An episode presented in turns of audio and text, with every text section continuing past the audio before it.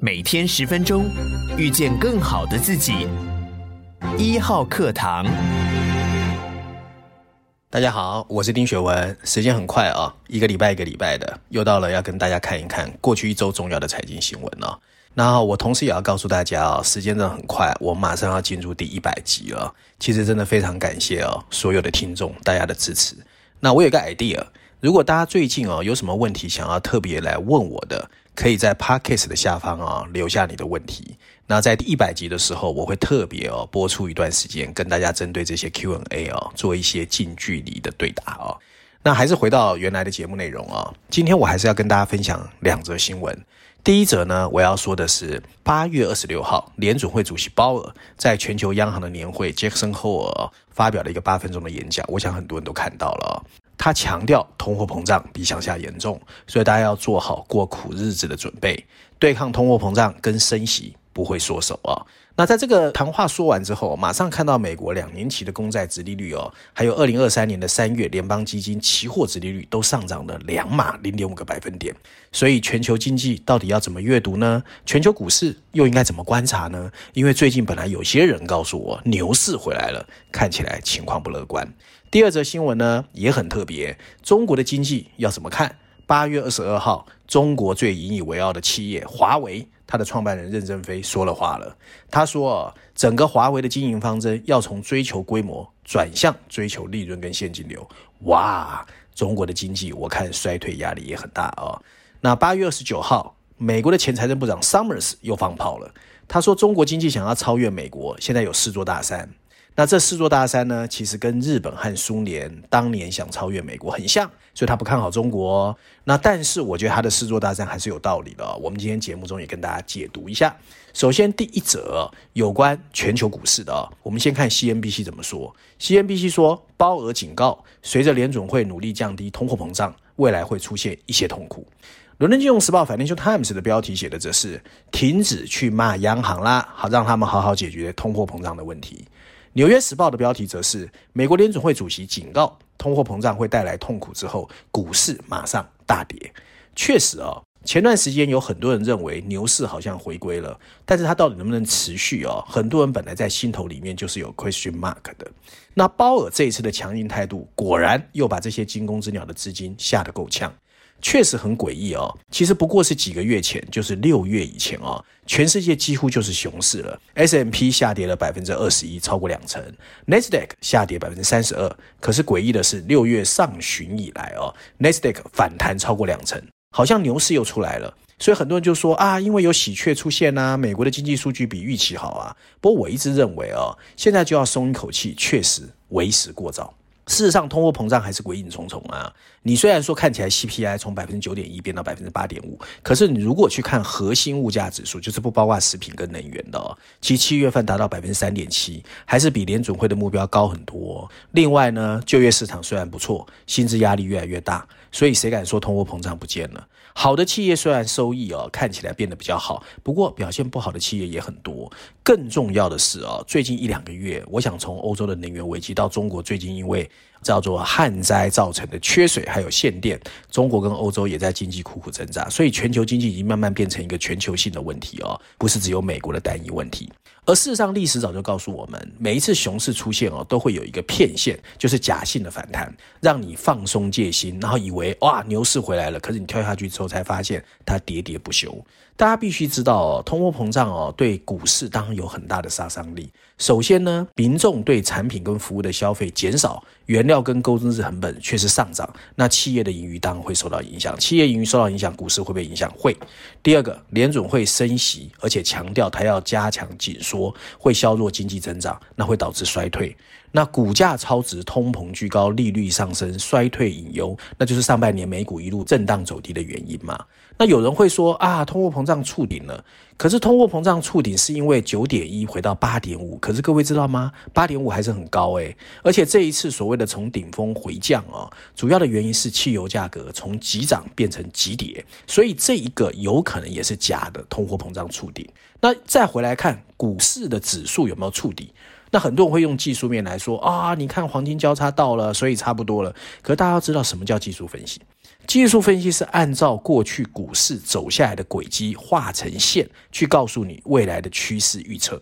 可是我想大家都同意我下面要说的，过去两年半，这个世界出现一大堆匪夷所思的灰犀牛跟黑天鹅，这个整个世界的变数都变化了，所以过去的历史是不是完全可以 imply 未来的趋势？我个人是存疑的哦。那更重要的是，有很多人的心里面觉得啊，不用担心，每次股市跌，政府就会出来救啊。从两千年左右的 Greenspan 到二零零八年的所谓 Ben Bernanke，这一次还有鲍尔啊，可大家要注意。当时都没有通货膨胀哦，现在是通货膨胀的时代哦，所以通货膨胀会逼的 FED 加速升息。为什么？他要把资金抽离经济体系，让金融情势趋紧，来遏制需求，压制通货膨胀。这跟 Greenspan 和 Ben Bernanke 的时代是完全不一样的。所以，如果股市它让它继续涨，等于跟 FED 对着干。所以，FED 对抗通货膨胀的这个行动就会事倍功半。加上呢，就业市场还那么红，薪资蠢蠢欲动。所以，其实这个时候的 FED 已经不是 Ben Bernanke 和 Greenspan 时代的 FED。所以，在这个整个情况来看。现在的股市确实走到关键时刻，有两种触感的推升力道已经出现疲态，对 FED 的信仰也不再靠得住，熊市要马上回升未必，多头再起也难。比较可能的走势是在九月中 FED 会议之前哦回档，那未来要看欧洲跟中国到底情况怎么样。所以我比较赞成的，八月十七号我看到诺贝尔经济学奖得主 Michael Spencer 在接受 Bloomberg 专访的时候说了一段话，我觉得是很 make sense 的，在未来四个月真的可以参考。他怎么说？他说美国联准会 FED 打击通货膨胀的动作或许有可能不会那么凶悍，但美国经济陷入经济衰退的几率很大。整个经济虽然不会马上崩盘，不过资产价格，资产价格就是股票价格向下修正无可避免。而中国经济未来的变化会影响全球成长，所以我才一直提醒大家：冬天看欧盟，六个月看中国。如果欧盟跟中国真的表现比我们预期来的好，你再回来看股票市场会怎么变啊？今天第二则新闻啊，我们就来谈中国。南华早报怎么说？因为南华早报新加坡嘛，离中国最近。他说：“为什么华为的创办人任正非的备忘录会在中国网络上面突然那么爆红？当然啦、很多中国人现在压力也很大，好不好？”第二个，CNN，CNN 的标题写的是“从能源到饮用水，中国的经济其实有很多问题要解决。”第三个是 Bloomberg 啊，Larry Summers，Larry Summers 说了什么？他说：“中国超越美国会成为日本九零年代的重演。”哇，他非常悲观。那最近确实啦，中国的高温干旱哦，引发了很多中国的省份限电啊持续扩大，官方寄出的限电措施不断出笼，很多企业都扛不住了。那预计未来两到三个月哦，会对全球供应链还有经济复苏造成冲击。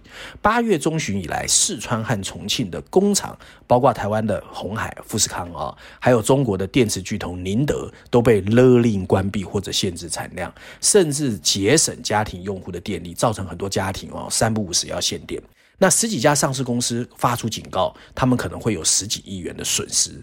那大家可能不知道，重庆是全球大型汽车制造商的聚散地，四川是全世界化工还有电子产品的聚集地。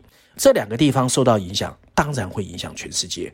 那这场缺电危机呢，不可避免的，就在中国就成为了继清零封锁、房地产危机还有外部挑战之后第四个出现的大问题。事实上，去年夏天哦就有限电了，只是当时中国一再保证不会再出现，没想到到了二零二二年还是出现了，而且这个情况还会随着长江。往上递油哦，你譬如说最近啊，新民网上海的哦，就说上海的黄浦江出现了二十年的最低水位，造成很多的船搁浅。而上海的黄浦江是从嘉陵江、四川整个上来的长江的一个脉络哦。而黄浦江出现水位低，会不会影响哪里？影响浙江、江苏啊。而浙江、江苏的整个长三角，又是李克强在八月表示希望六个最富裕的地区拉动整个中国的经济，所以啊。中国现在压力很大，那我们再回来看看 Larry Summers 为什么要说这些话。Larry Summers 呢，其实很讽刺哦，他一开场就说，六个月到一年前，很多人都在探讨中国的经济规模什么时候超越美国，那现在没有人说了。啊，为什么这样说？因为更多人开始在说啊，六零年代的苏联，九零年代的日本，好像现在的中国，所以中国经济啊有可能比较悲观哦。那 Larry Summers 支持，他里面甚至去分析啊，他说啊，苏联当年呢、因为计划经济，日本因为战争红利所以起来，所以呢现阶段他觉得中国正在走的路确实有点可能像当年的日本跟苏联，他还举出了四座大山哦。那哪四座大山？这四座大山呢，我觉得还算 make sense。不过我们还是要解读，而且背景因素我觉得不一样啦，所以我赞成他说的四座大山，但是我不赞成他说的中国等于当时的苏联跟日本。为什么？我们先来看一看啊，无论是苏联跟美国的对比，或日本跟美国的对比，或中国跟美国的对比，其实都是一个长期概念。所以最近中国的经济确实不好，可是你因为他最近不好，你 Larry Summers 当过财政部长，你就说他啊，他跟苏联、日本一样，我觉得有点过于冲动啊。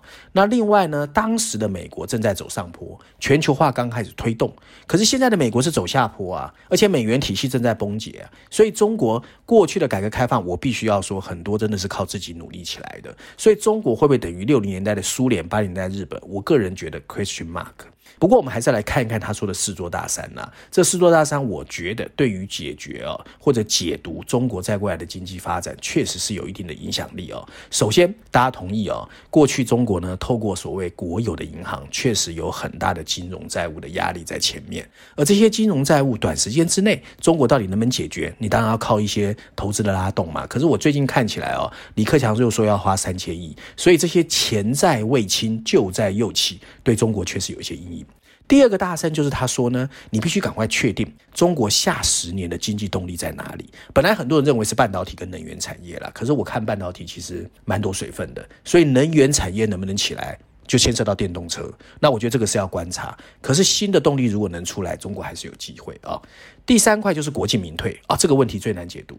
我其实，在节目中谈过好几次啊。我前阵子回中国，确实现在国进民退的阴影非常大，就是国家跟政府资金的手越伸越长，然后民营企业的竞争力有点受到压抑。那这个事情在二十大之后会不会改回来？我不知道。但是国进民退到底是不是一个正确的方式？是不是把中国重新走第二春的情况？我个人是不懂啦，因为国进民退我也是第一次遇到。最后一个跟台湾一样，老龄化。